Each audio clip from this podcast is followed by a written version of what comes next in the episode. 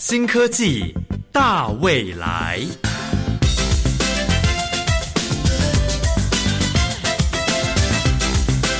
科技的进步让你看得见未来，深入浅出的介绍让你听得懂科技。欢迎收听由谢若楠制作、吴宜佳主持的《新科技大未来》。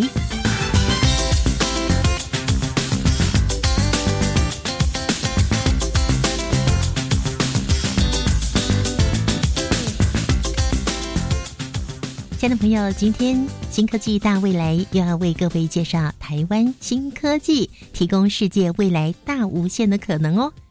一般人进到医院去的时候，除非是去健康检查，或者是去生产，否则心情都是很无助的。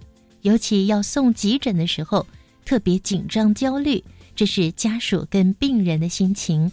而急诊室的医生们想的就跟我们不一样了。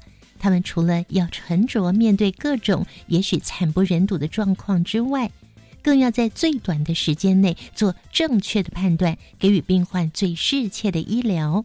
最近呢，受到新冠疫情的影响，全球各国对于医疗产业投入了更多的资源跟心力。除了积极的争取新冠疫苗及早问世之外，智慧医疗更成了最新最重要的竞争场域。最近，我们台湾结合了医疗跟资通讯科技，还有金融这些产业呢，成立了台湾智慧医养产业发展协会，将跟资策会等相关单位合作，举行论坛来探讨，并且展望二零二一年。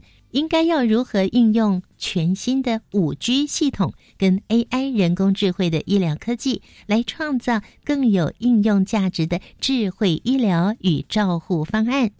今天的新科技大未来节目，宜家就要为各位介绍 Made in Taiwan，是我们台湾制作的全世界最小的即时压力侦测智慧胶囊。这个胶囊。可以精准的连续监控人体腹内的压力跟温度，然后透过无线传输讯号到体外，让医护人员可以超前的侦测到腹内的压力指数。特别对于急诊的病患来说，真是一大福音。在介绍这项近端监测吞服型无感式的科技系统——智慧型侦测胶囊之前，我们先邀请朋友们进入今天的。第一个单元，让我们对这项科技的创意多一点了解。创意嗨一点，哇哦！各位听众朋友们，大家好，欢迎来到创意嗨一点的单元，我是主持人宣佑。在现代如此高科技、高医疗技术的社会里，想必每个人都有吃过药丸。但你知道有一种微小的胶囊，吃下肚之后，竟然可以将你的生理资讯传送到电脑系统里面，成为监测记录吗？这样的方式不仅减少更多患者侵入性的伤害，也协助医疗人员能够更及时并且准确的掌握患者的病况。今天的创意嗨一点单元，我们邀请到长庚医院架创计划执行长。的卓文明博士透过电话连线来为各位听众朋友们分享这项科技的创意。卓博士您好，哎，主持人你好。在前面呢，哦，我在一个小小的开场的时候，有跟大家提到这个新的技术哦，那就有讲到说有关于近端监测这一项技术。那相较于近端监测呢，有所谓的远端监测吗？这两个的差别，它的运用有什么样的不一样呢？其实近端监测一般我们指的是在靠近身体大概一公尺。以内的范围，我们叫近端监测。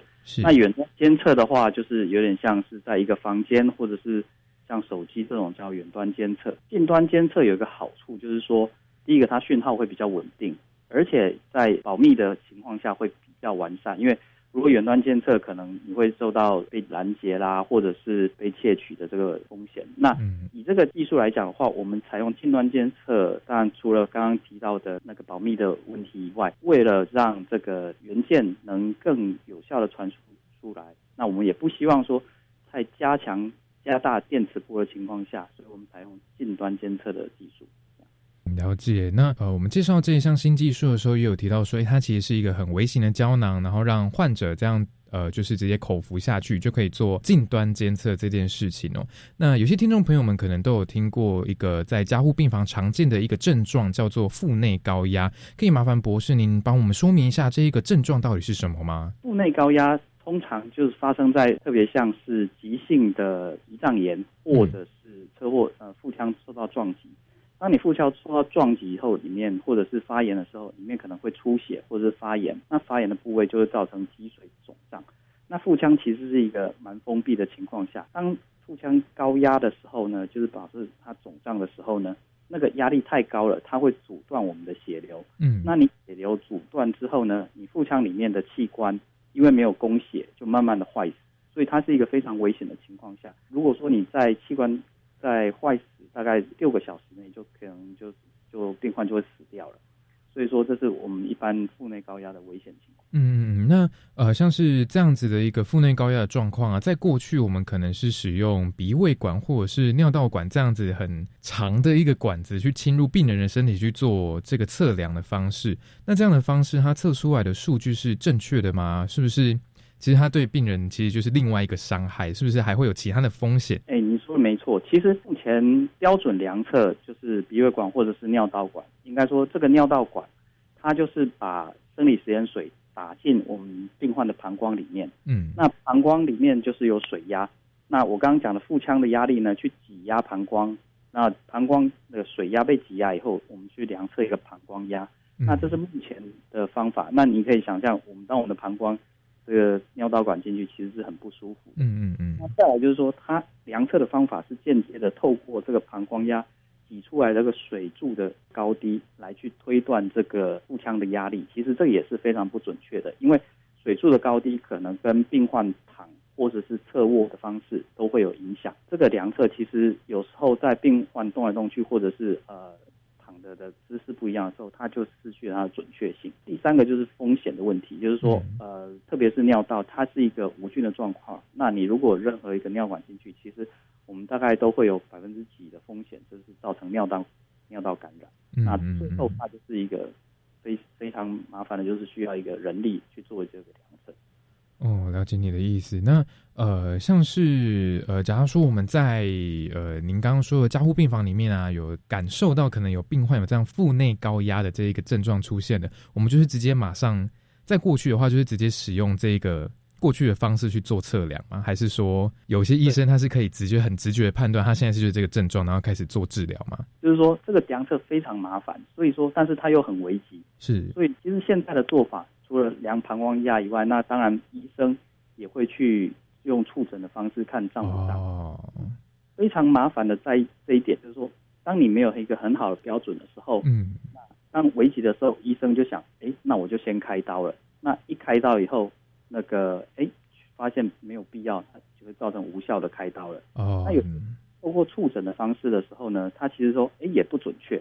他不准确的时候，他觉得哎，这个肚子可能软软的，但事实上其能压力其实已经很高了，是，那反而造成误诊，那病患就是有生命的危险。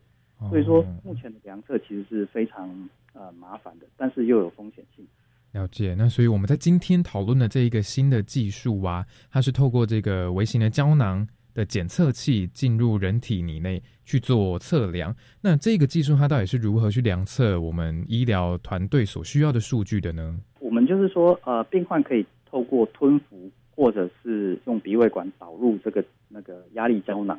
嗯，那这个压力胶囊，我们在在端点有设计一个非常精密的压力感测器。这个压力感测器是那种我们叫微机电制造的压力感测器。那我们外面有很好的保护，可以抗酸碱，也可以在水的环境下操作。那放进去人体里面的时候呢，它这个微机电的感压力感测器就会去感测到肠子甚至腹腔里面的压力去挤压，感测到这个技术之呃这个压力的那个值之后呢，它透过无线传输的方式及时传输到外面给医生知道。那刚刚有提到的问题就是说这个病况非常危急，所以说这个及时传输的据呃数据是非常需要的。所以说我们可以及时传输给医生，让他知道说，哎。我是不是需要开刀，或者是说，哎，这个病患其实状况很好，或者是说我哎有点严重又不太严重，那也许投药嗯可以减缓这个症状。嗯，那还有一点很好奇的，就是说，呃，您刚刚说的，就是它呃胶囊就会直接传送这个讯息出来嘛？那它是有需要透过网络的环境吗？还是就很像我们蓝牙那一种连接的方式呢？呃，我们在现阶段初步的设计是用蓝牙方式，那传到那个外部的接收器，那其实是在一个封闭的环境，那呃医生其实在这个封闭环境可以看到哎及时的资讯。那未来我们会把这个资讯去整合到我们 ICU 病房的资料里面，那包括他到时候医生可以看到说那个像血压啦、心跳啦什么，甚至是这种腹腔压力，那资料呢是在传输到我们所谓的那个呃 ICU 病房的一个资讯资讯整合，那在云端也可以做一个监测。嗯嗯，那今天呢，我们主要介绍给大家的这个近端监测吞服型无感式科技系统啊，您觉得它的创意在哪里呢？这个最大的创意就是说，我们采用了这个平台，也就是说，今天这个第一个，它我们用非常小的，在台湾的电子业非常强，那我们用一个非常小的封装，嗯，那目前来讲是全世界最小的压力感测胶囊。除了这个之外呢，我们把这个。这个技术建立起来之后，未来说这个平台可以把这个感测器换掉，也就是说，任何的呃相关的感测器，其实我们只要在整合到我们的系统里面，也都可以使用。嗯，了解，就是在说呃，它可能未来的发展性其实是很大的，有很多的可能性。好，了解。那今天非常谢谢卓博士呢来到我们的节目，透过电话连线跟各位听众朋友做分享，非常谢谢您。谢谢，谢谢主持人，谢谢各位听众。今天介绍的近端监测吞服型无感式科技系统是一项非常创新的技术，不仅运用了台湾最骄傲的微机电技术，还可以减少病人的身体伤害，更可以有效的协助医疗团队进行诊断与治疗，不延误病患的黄金治疗时间。在不久的未来，它的发展性更是无可限量，有非常非常多的可能性。期待他在未来能够发展出更多有利医疗方面的崭新技术。接下来的新科技大未来将由主持人宜家深入访问长庚纪念医院外伤急症外科廖建宏医师来做更详尽的分享。我是宣佑，创意嗨一点，我们下次再见。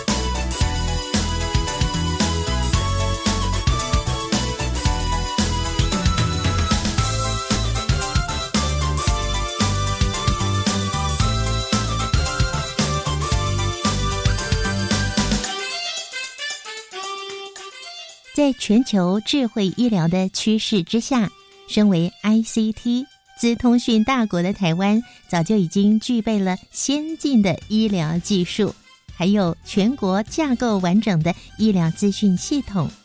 在二零二零年是远距数位医疗发展最重要的一年了，因为要架构未来十年的医学发展方向，就从现在开始。今天非常荣幸的，我们邀请到二零二零年未来科技奖的得主长庚纪念医院外伤急症外科医师廖建宏廖医师。廖医师同时也是长庚大学医学系副教授，他将代表团队来为我们介绍他们的这项研发。目前是全世界最小的无线腹内压力感测胶囊。廖建宏廖医师，他取得了许多专科医师的认证，像是外科、消化系外科、外伤专科、重症医学专科医师以及重症医学指导医师。另外，他也取得了史丹佛大学生物医学设计专利规划以及医疗市场分析的学习资历。我们邀请廖建宏廖医师。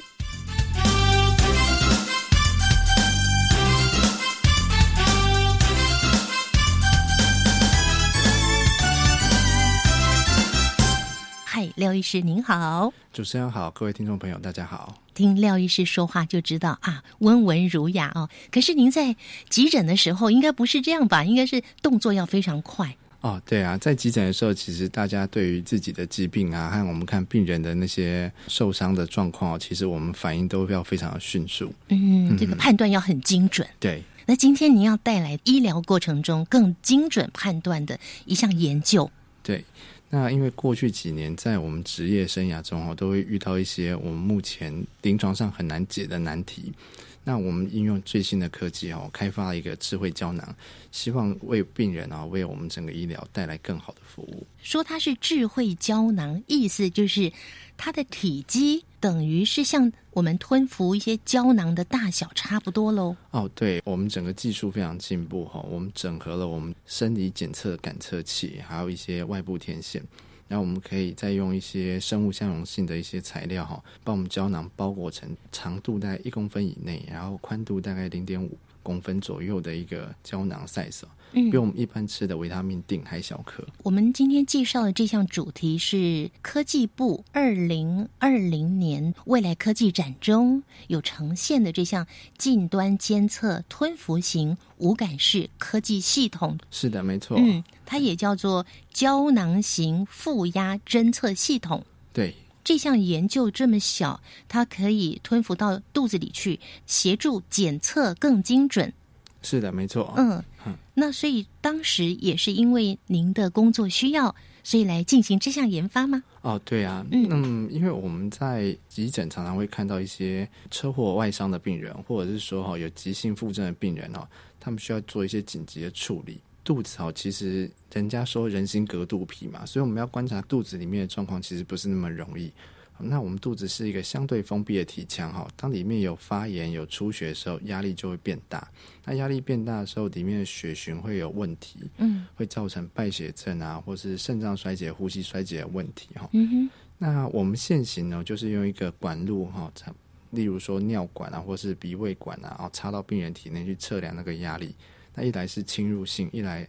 再来就是会没有办法那么准确哈，所以我们常常没有办法得到一个很好的一个腹内压的一个数据哈。嗯所以我们研究团队就针对这一点，我们去想办法套用现在的科技去克服我们没有办法准确量测腹内压力的这个问题。嗯哼。所以我们就开发了这一整套系统。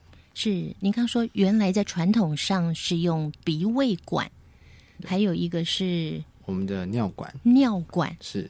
等于是一个从上一个从下，是的，是的，来做这个负压的检测。对，我们就是把管子插到我们觉得它到身体的某一个部分去，然后我们量测我们管路里面的压力。那我倒是真的很希望你可以再帮我们举一个例子，就是一个急重症病人送进来急诊室的时候，那你们呃，或者是已经进入到。家务病房不是有很多管线、很多医疗器材在做嘟嘟嘟嘟那那种检测的时候，跟我们形容一下传统的方式的检测。在传统来说，哈，我们在家务病房，病人当然都插很多管路嘛。那些管路包括哪些？我们测什么什么？可能有测动脉的动脉压，就我们要找一条动脉，给它打一个洞，放个管路进去。那可能要测静脉压，我们就要在脖子打一个很大的针头去测量它的压力。那如果就针对测我们的腹内压来说的话，我们就要放一个管子到他的膀胱里面去，然后就要有一个医疗人员去打水球啊，打水回去他的膀胱，去测量他膀胱内的压力啊，去换算他腹内压力。嘿，那。其实这些这些动作本身哈，就是侵入性的行为，而且它需要耗耗费很多人力去做。那这个本身是一个侵入性行为嘛，然后我们会破坏一些无菌的做法，所以其实对病人来说是很侵入性的。嗯哼，好，那再来他又没有办法把这个管子或测量的一个那个感测器送到一个很正确的位置，所以我们测量出来常常不是很准确。嗯，于是我们开发了这个。吞服型检测系统，让病人吞服到他体内之后，他会顺着我们的肠胃道一直走，停留在我们的体内。那在将来，如果说我们东西都俱全的话，那病人就是到加护病房去之后，就是用那个我们特殊设计的器材投递胶囊到他体内，然后就身上贴一些贴片去感测他的血管的压力。那他就不需要耗费这么多人力去做这些侵入性的行为，可以得到同样监测的效果。然后我们就可以很准确的测量它腹部里面的压力的变化。嗯哼，那这就是我们希望将来发展的一个方向。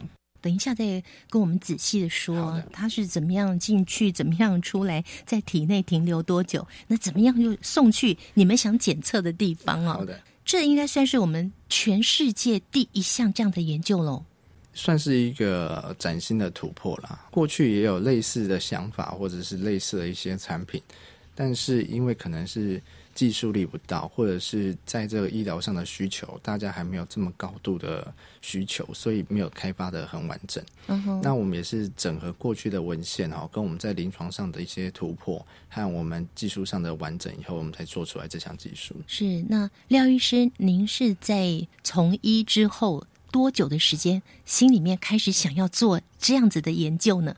哦，我从医大概到目前十七八年吧，十七八年了对，因为我们外科医师本身就是不断的在接触这种急重症的病人，其实多多少少都有觉得现行的一些东西的不变性，嗯但是一直也没有好好的静下来去做一些技术上的突破哈。那因为之前在科技部的一些帮忙之下哈，我们送到了那个 Stanford 去做了一些进修，在那之后哈，其实我对于这方面的涉略就比较多了，所以大概在这近三四年来哈，我们就陆陆续续在开发相关的一些医疗的一些新的产品，希望可以帮助更多的人。这是一个研究团队，除了您之外，是否也帮我们介绍一下其他参与的成员呢？OK，除了我之外，哈，我们还有那个嘉义长庚医院的泌尿科何东儒医师，他本身也是从那个台湾派去 Stanford 进修的很厉害的学者，哈。他会负责我们很多在产品设计跟动物实验设计上面规划。那另外一位就是我们在戏谷哈认识的一位工程师哈，是我们卓威明博士。他原本是在 Google 的 Life Science 里面担任天无线天线的那个设计工程师。那因为一次因缘际会，我们就是在餐桌上聊得很开心，就把嗯这个产品的概念讨论出来。那大家就觉得非常有机会去改改变我们将来的医学的一些变化，所以我们就下定决心，三个人都从美国回来。到台湾来开发这个东西。可是您平常要忙于医疗工作，也要在长庚大学担任教学的工作，那怎么会有这么多时间再来做这些研究？而这个研究感觉起来好像是那种资讯科技的，对，所以就一方面，其实我们医院跟我们大学其实对于开发新的智慧医疗相关的产品，其实算是很帮忙、很很鼓励我们医生从事这方面的推广。嗯哼，再来就是这是一个资讯方面的为主的一个东西哈，所以它其实是一个跨领域、跨团队的一个合作。我们提供了相关的概念之后呢，在执行上、在设计上，就需要我们整个团队一起来做。嗯哼，那一开始的时候，我们一些人在台湾，一些人在美国嘛，所以其实我白天工作的时候，他们休息；等我休息的时候，他们就开始工作。所以其实我们整个 team 是二十四小时不断的在进行这个计划，哇，所以看起来好像进行的很顺，因为我们有比人家多一倍的时间在做这件事情。是。人家在睡觉，你们还是继续在研究哦。所以这已经研究出了全世界最小的无线腹内压力感测胶囊。等一下呢，会好好的来介绍这个胶囊怎么去研究出来。那这个胶囊里面到底有什么东西呀、哦，然后这个胶囊又怎么样进入到体内啊？那当然还有。刚刚有稍微谈到传统的这个检测方式，尿道管呐、啊，从下面上来，然后还有鼻胃管呐、从口腔进去。对，可是呢，好像都没有办法到位。那甚至呢，这个速度上可能也没有办法，呃，如医生所期待的。所以这个部分我们留到下个阶段跟听众朋友好好的介绍喽。好，谢谢。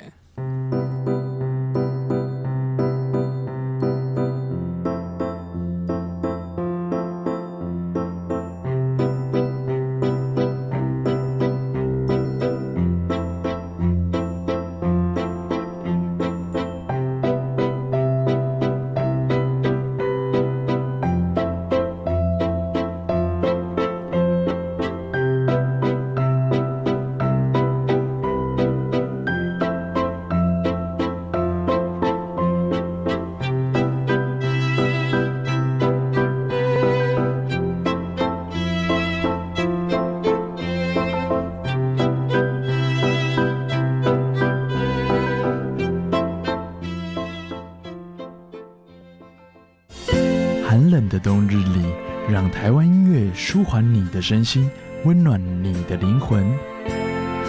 我是主持人刘美莲，欢迎收听每周日下午两点五分到两点三十分台湾音乐哆来咪节目，祝福您耶诞节平安。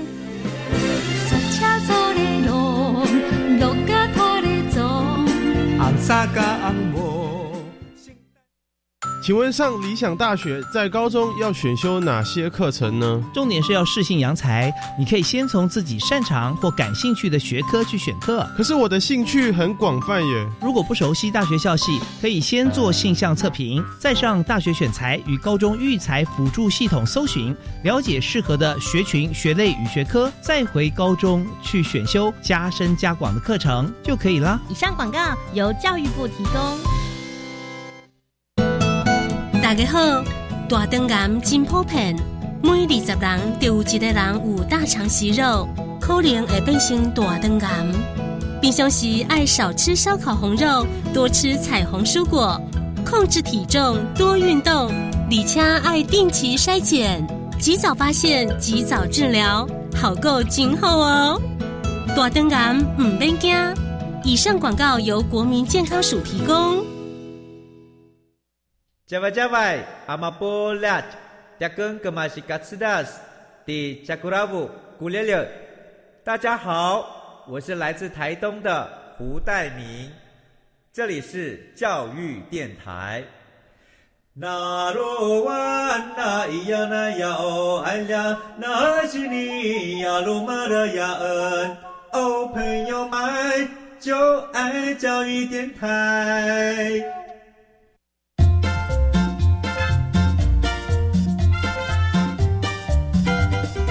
新科技大未来，每个星期三上午十一点零五分，与你在教育电台的频道上认识新科技，迎接大未来。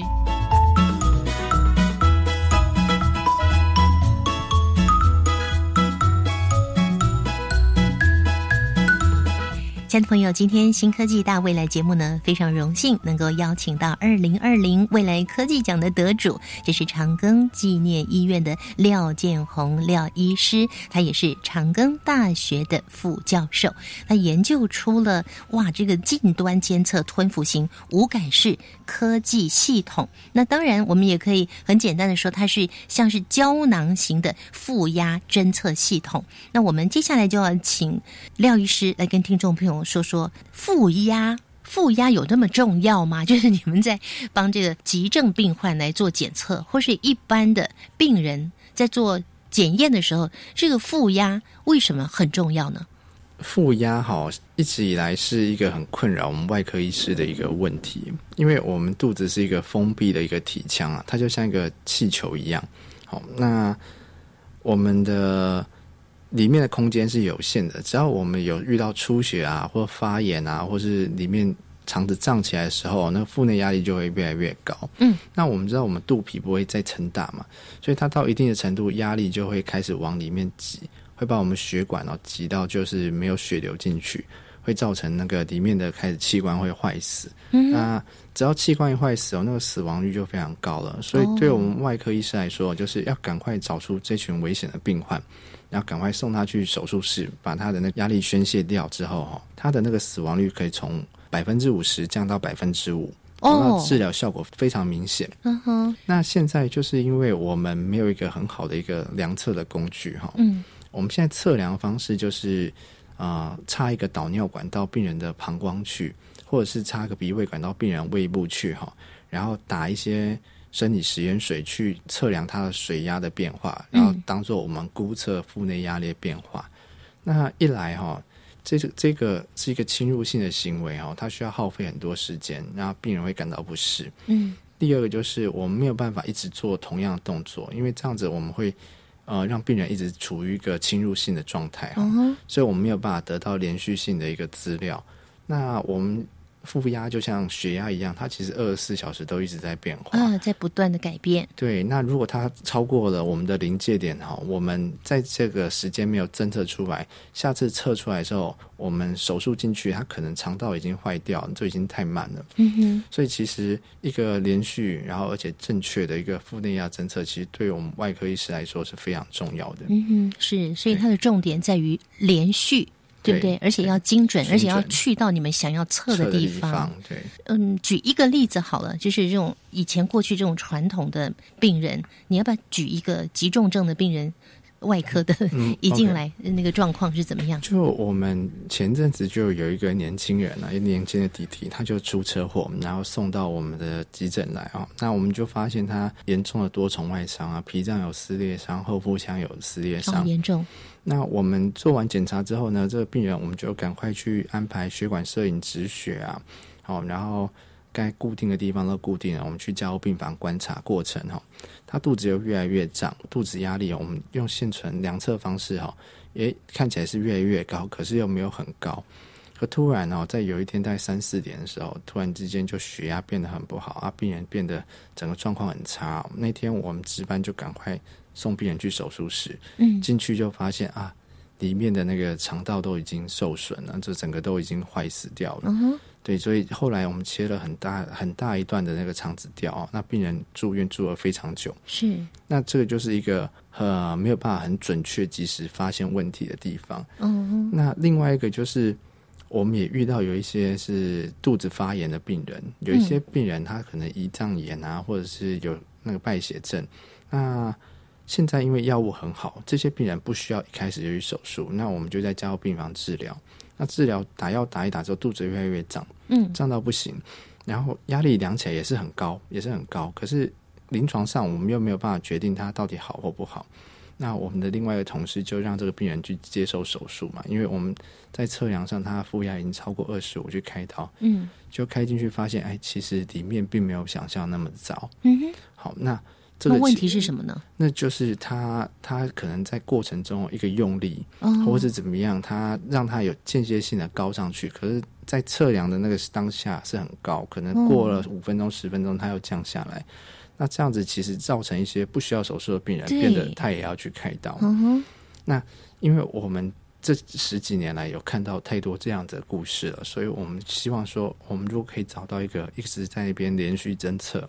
然后可以提供很准确的一个呃腹内压力的话，那可能可以帮助我们在照顾这些病人上更多的帮助。嗯，是。所以这一项您所开发的这个胶囊型负压侦测系统，这个小胶囊里面是装的什么东西呢？我们的胶囊哈，嗯，很微小，我们里面装了一个压力的一个感测器，然后有我们设计的电路板，嗯，好，然后当然有供电电池和一个。可以连续传输讯号出来的那个天线设计哈，嗯，然后我们包在一个可以被生物相容的，就是被我们人体接受不会有毒性的一个材料里面，一个胶囊里面，这些东西哈，它就可以不断的测量压力，然后不断用无线通讯的方式哈，把讯号一直传到体外来。可是这些东西我们听起来觉得匪夷所思哦，怎么可以把它弄得这么小？它目前应该是号称全世界最小的。无限腹内压力感测胶囊吧，是全世界最小的哟。全世界最小，应该还可以更小，还可以再更小。其实台湾是宝岛哈，台湾就是全世界做我们做物联网或是 ICT 最好的地方。那这些东西其实。在设计工程上啊，或者在制造工程上，其实台湾非常非常的领先全球很多。就我们的技术非常棒。就技术上，对。那我们这些其实所有元件哈，其实都可以可以整到成一个晶片的状态，就会更小。嗯哼。其实那个那个有没有临床上的需要？那我们还在临床上做一些评估。那但是以目前的赛事来说的话，啊，对于对于台湾的 ICT 产业来说，并不是一个非常非常。非常跨不过去的技术的挑战，对，不是一个高难度的挑战。对，只要稍微付出一点努力哈，然后整合一些资讯，我们想应该是做出来的。是，所以它还可能更小。对，还可能更小。那除了这颗胶囊之外，在体外必须要有跟这个胶囊可以互相呼应的一个机器吧？对，嗯，我们体外接收哈，因为它讯号传出来，我们有一个接收器去接收这个东西。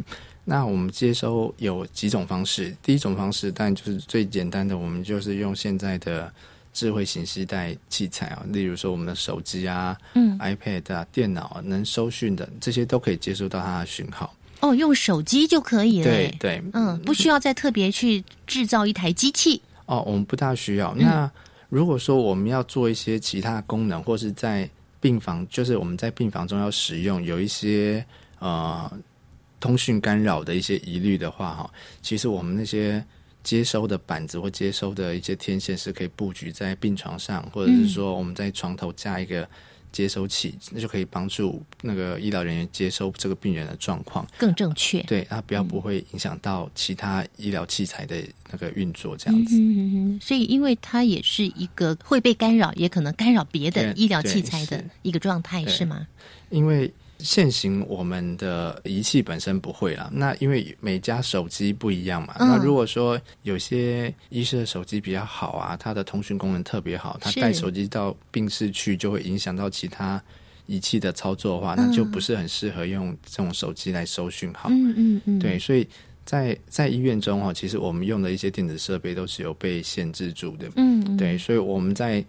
考量说，如果将来真的要在病房使用的时候，其实我们还是有设计相关的一些接收器。嗯哼，好，现在可能听众朋友跟我一样非常好奇，就是这个胶囊呢，我现在醒着，我可以把它吞进去。但是如果是那个急重症、意外伤害的病人一送进来，他是昏迷的嘛？哈，那我怎么让这个胶囊进到他的体内呢？呃。当初我们也有设想，因为其实大部分病人都是在一个需要紧急治疗状态哦，所以他有可能会插管，他可能会放置很多管路。那我们就在我们现在需要放的鼻胃管前端哦，设计一个特别的机关，可以把我们胶囊含住，然后我们从鼻胃管就可以把我们的胶囊。投递到病人的体内去，推进去，推进去，对，嗯嗯，然后推进去之后，它就在我们的腹腔里，对。那我知道从食道下去是胃嘛，对不对？是胃下去又是肠，对，小肠、大肠。可是你要测的是哪一个部位？你要它停在哪里？你又怎么去控制它呢？其实我们的胶囊会随着肠胃道的那个蠕动状况，就一直走走走走走走走。那因为我们在不同段的肠胃道，它有不同的蠕动的功能跟压力。那我们用我们的一些演算法，哈，过去收集的演算法，其实我们可以把这些换算回去，得到我们的腹内压力变化。嗯哼。那我们在外部接收器上面有一些特别的天线设计，哈，也可以去追踪我们的胶囊的状态，所以我们可以知道。现在这颗胶囊在哪里？它理论上应该的压力是多少？好，那它压力太高了，哦，那腹内压太高，我们赶快做处理。好，那当我们整个都测不到讯号的时候，哎，就是它已经排出来了。哦，它会跟着粪便排出体外，对了，对对，所以就我们也不用特别去把它找出来，它就让它自然的排出就可以了。您刚刚讲说，它要在腹内顺着我们的这个消化系统。对，一直到排出体外嘛，那这中间它会停留多久呢？我们正常人哈，像我跟主持人这样，我们健健康康的，大概停留大概四十八到七十二小时，东西都一定会排出来。两到三天。对，那可是像这种重症患者哈，他因为躺着，他的肠道蠕动其实会变慢，有时候会延长到五天到六天左右。嗯嗯嗯。那在临床上哈，我们遇到一个情形就是。如果说我们吞服一个东西进去哈，它超过一个礼拜都还没有出来哈，它的肠道其实就属于一个休止的状态，是堵塞的吧？它不是堵塞，就是它有缺血，它不会动了。那其实对我们来说，它就是一个治疗的指标哦。嗯，所以其实哦，以前我们也是很担心说啊，如果我们吞进去出不来，卡住我该怎么办？嗯，那其实我们在做了很多文献的回顾，跟一些国内外一些那医学会的学者哦。交流之后发现，哎，其实如果他都一直不出来啊，其实反而是告诉我们这个病人一定有什么东西有问题了，可能我们要做进一步的治疗去找出来，这样是就可以要开刀了。对，病人要开刀去看他的状况。可是您这个胶囊说这个特殊的包覆的这个这个物质啊，哈，那它进到体内，你我们有胃酸呢，哈，对，胃酸不是很酸嘛，对不对？对对。然后它又在体内停留到两到三天。它不会融化，然后里面的什么什么机体板什么东西会不会外漏之类的？哦，这这个其实是制作上的另外一个挑战。好，那因为我们的我们的电池，我们里面的电路板其实都是算有毒性的，对人体都有害。所以我们在外面胶囊的材质选择啊，它必须要可以抗酸，嗯，又可以抗碱，又不会有毒性，然后又可以承受我们肠道啊和我们咬的咬合的时候的那些压力变化，嗯，所以在我们胶囊的设计制造上，其实本身就是另外一个技术上的挑战。嗯哼，那很幸运的，我们找到很合适的材料，然后制作上也很成功，所以才有现在这个产品。呃，虽然很简单，说很幸运的找到，可是你们是找多久才找到呢？我们大概找了六十几种材料，然后试了大概三个多月，才有现在这个比较好的稳定的状态。嗯，对你们来讲说这个很快，很简单就找到。但对我们民众来讲说，哇，六六十几种试了三个月才找到。对。那检测的过程啊，你怎么知道说，哎，它真的是可以用在人体之内？所以现在还没进入人体试验嘛，对不对？对。所以你们是用什么动物？应该不是小白鼠吧？因为小白鼠那么小。哦，对，我们现在用的是我们的那个猪体啊，猪猪猪。对。那我们是找那个，我们是请那种专门为了。那个器材实验设计的转养的猪哈，这种猪的 size 哦，大概是我们所谓的中型猪的大小，它的身体的组成哦，跟人体会比较接近，包括肌肉啊、脂肪啊的分布，因为我们推进去的东西必须要很贴近人体的状况包括它的消化道的完整性啊，里面的胃酸啊，哈，那个侵蚀性啊。甚至是它人体的组成，看它的讯号有没有办法很稳定的传递出来。嗯，所以我们大概做了六只猪的动物实验，看起来非常稳定之后，我们就做两组比较哦。大概前前后后我们做了十来只猪，现在看起来整个整个做出来的实验结果非常的好。嗯哼，哎，所以我们才很有信心的提出这个结果啊，才被科技部评选为今年的那个未来科技奖。对，真是太棒了。从开始设计一直到最后呈现出来这个阶段的时候，这过程呢一定有经历过很多一般在我们媒体上看不到的，所以要透过我们今天节目呢，我们要请廖医师来告诉我们，这个研究是开始于哪一年呢？一开始的想法啊就是我们三个研究团队的成员哈，就在餐桌上某一次的餐桌上，我们讨论出来这个概念。后来我就从美国回来台湾哈。在临床工作之余，哈，就想办法，哎，我就去找到合适的一些电路板啊，然后就想办法把这些元件烧在一起，焊在一起，然后用一个不会漏水的东西给它包裹起来。那我想去做一个很简单的测试，哈，所以一开始的成品大概跟半个拳头那么大。半个拳头，好大，那没办法吞进去。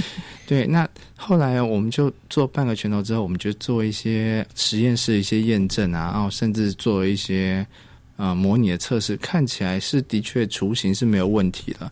我们就开始去酝酿这个计划哈，那不管是科技部啊，我们医院方面啊，甚至说很多研究单位或是学校啊，工研院、国研院这些法人都提供很多相关的协助。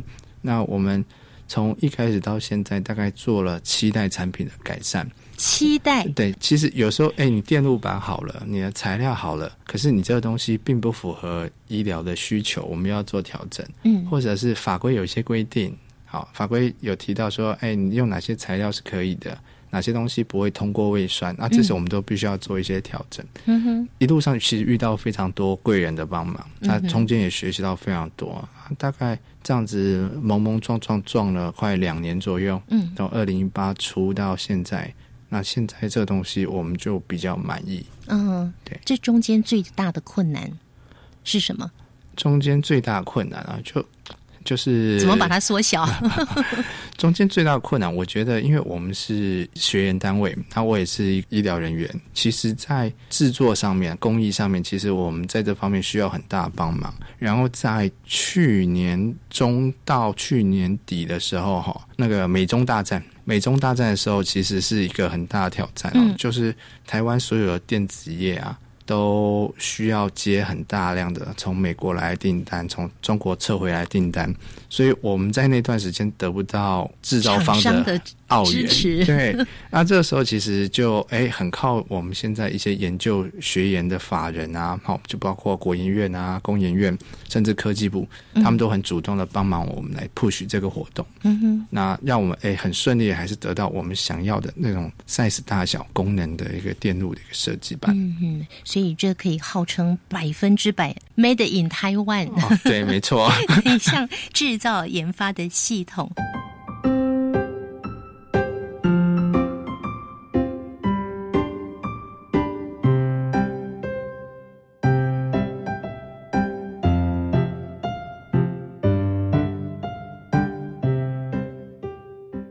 相信廖医师在今天我们新科技大未来节目中为大家介绍你们所研发的这项胶囊型的负压侦测系统，我们真的非常的期待耶。可是啊，我们也很想知道这个胶囊啊吞到肚子里去之后，它会排出体外。可是排出体外以后啊，这个胶囊它是抛弃掉了呢，还是可以重复使用呢？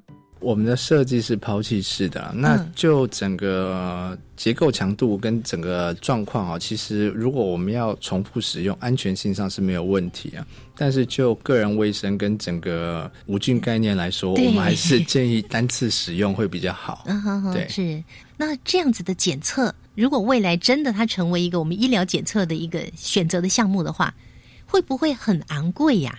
哦，这个倒是一个这很实际的问题。对，这是一个非常实际的问题。不过，因为我们国家有健保嘛，健保嗯，可以是我们最大的福利。我相信健保可以涵盖大部分的费用。嗯，那第二个部分是，其实我们整个东西哈都是做台湾的强项，包括我们的电路板、我们的感测、我们的封装，这都是台湾的强项。那在台湾这各方面的环节哈。如果可以整合起来的话，相信制作成本可以下降。嗯，可以下降的话，那当然我们在医疗端可以得到这个东西的成本也会跟着下降。嗯，好，那费用当然就不会太昂贵。嗯嗯嗯，是哦。其实对于外科进行这个特别的急重症的治疗的医师来说，这会是一个很大的协助，对不对？哦，是的，没错。嗯，人体试验也在你们计划之中，对不对？人体试验对，也在我们计划之中。那我们。因为现在动物实验也完整了，我们会跟一些呃法规单位啊，台湾的 TFDA、美国的 FDA 进行一些协商，确认一些条件之后，嗯，我们大概就会开始在明年中展开人体试验。嗯嗯嗯，明年中，对，二零二一年，二零二零一年，嗯，时间也快了。哎，时间也快，对，这步伐要快一点，好东西要赶快上市。是因为节目播出的时候是十二月嘛，哈，所以距离还还有半年的时间呢。我们帮你们加油，希望它可以哎赶快通过人体试验。可是我们预期一下，这项如果未来通过人体试验之后，是不是很快就可以变成一个可运用在医疗体系的产品呢？通过人体试验，我们得到法规认证之后，其实我们就可以开始使用。嗯，那其实有这个产品之后，到我们医疗院所可以开始使用，其实中间还是有一些比较，就是让产品商业化的过程哦。那包括诶，保险怎么给付它？我们怎么把东西贩售到合适的院所去，让病人使用啊？或是怎么去教育医疗人员去使用这个东西，都需要一点程序。嗯，那这方面也是我们在呃跟科技部合作这个计划过程中学习到很多相关的一些知识哈。那陆陆续续，我们都希望可以把这个东西跟产业界做结合，嗯，让产业界也更有经验、先进，然后帮我们把这个东西哈 push 到。呃，更广阔的市场去，让更多人可以使用，早点使用这个东西。是，那是不是未来就可以打造一个数位医疗的生态圈？对于我们在急重症特别有帮助呢？哦，是的，这个我们当做它是一个我们在急重症领域的数位医疗的一个产品。第一项的踏金石哈，我们的东西很简单，就很结构很简单。那其实我们将一些不同的概念啊放在不同的地方，我们就可以测量不同的东西啊。我们现在放到肚子里面去测量它的负压，如果说我们的结构改变去测量它的血管的压力，我们就测量血压。那如果放到脑室去，我们就是测量它的脑压。同样概念就可以引申到很多不同的东西。我们现在交护病房去看是很多有限的一些侦测嘛？对对。那当我们这些东西都变成无限的时候，其实对于病人、对于医疗照顾者来说，就会变得非常的啊比较简易一点点，比较没有那么多负担。嗯，那这是我们对。急重症数位医疗未来发展的一个方向。嗯，是。当然，除了运用在急重症之外，您刚刚也提到说，像一般的医疗，脑压的部分、血压的部分，对，也可以进行测量喽。是。就是在体内的测量都可以借由这个胶囊来检测。对，我们就是在结构上做一些调整哈啊，里面功能都是一样的状况之下，其实我们可以在不同地方做不同的检测，嗯哼，也可以都得到病人连续性的一些资讯，这样。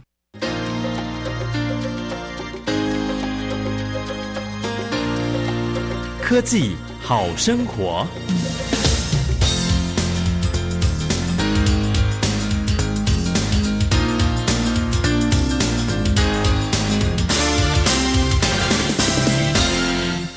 们就来预测一下，未来通过人体试验的时候呢，有一个急重症患者送进来的时候，您在医疗的第一线，那有这样子一个可以使用的胶囊型的负压侦测系统，那会是一个怎么样的检测过程呢？如果说我们将来了，我们将来有这种急重症病人进来的时候，对不对？其实，在第一瞬间，我们做完。最基础的一些生命镜下检测之后，我们其实就是做一些无线贴片啊，然后无线血压测量啊，无线胶囊测量，我们就可以用一些比较不侵入式的方式，把这些测量仪器投递到病人身上去。那病人也不需要因为搬移哦或怎么样担心他的检测会有中断。那我们整个在检查过程、治疗过程中，我们都可以得到病人最完整的一个生理记录。那可以避免掉我们中间说，哎，我们没有注意到哪一段时间，或者是说在检查过程中、运送过程中发生什么意外。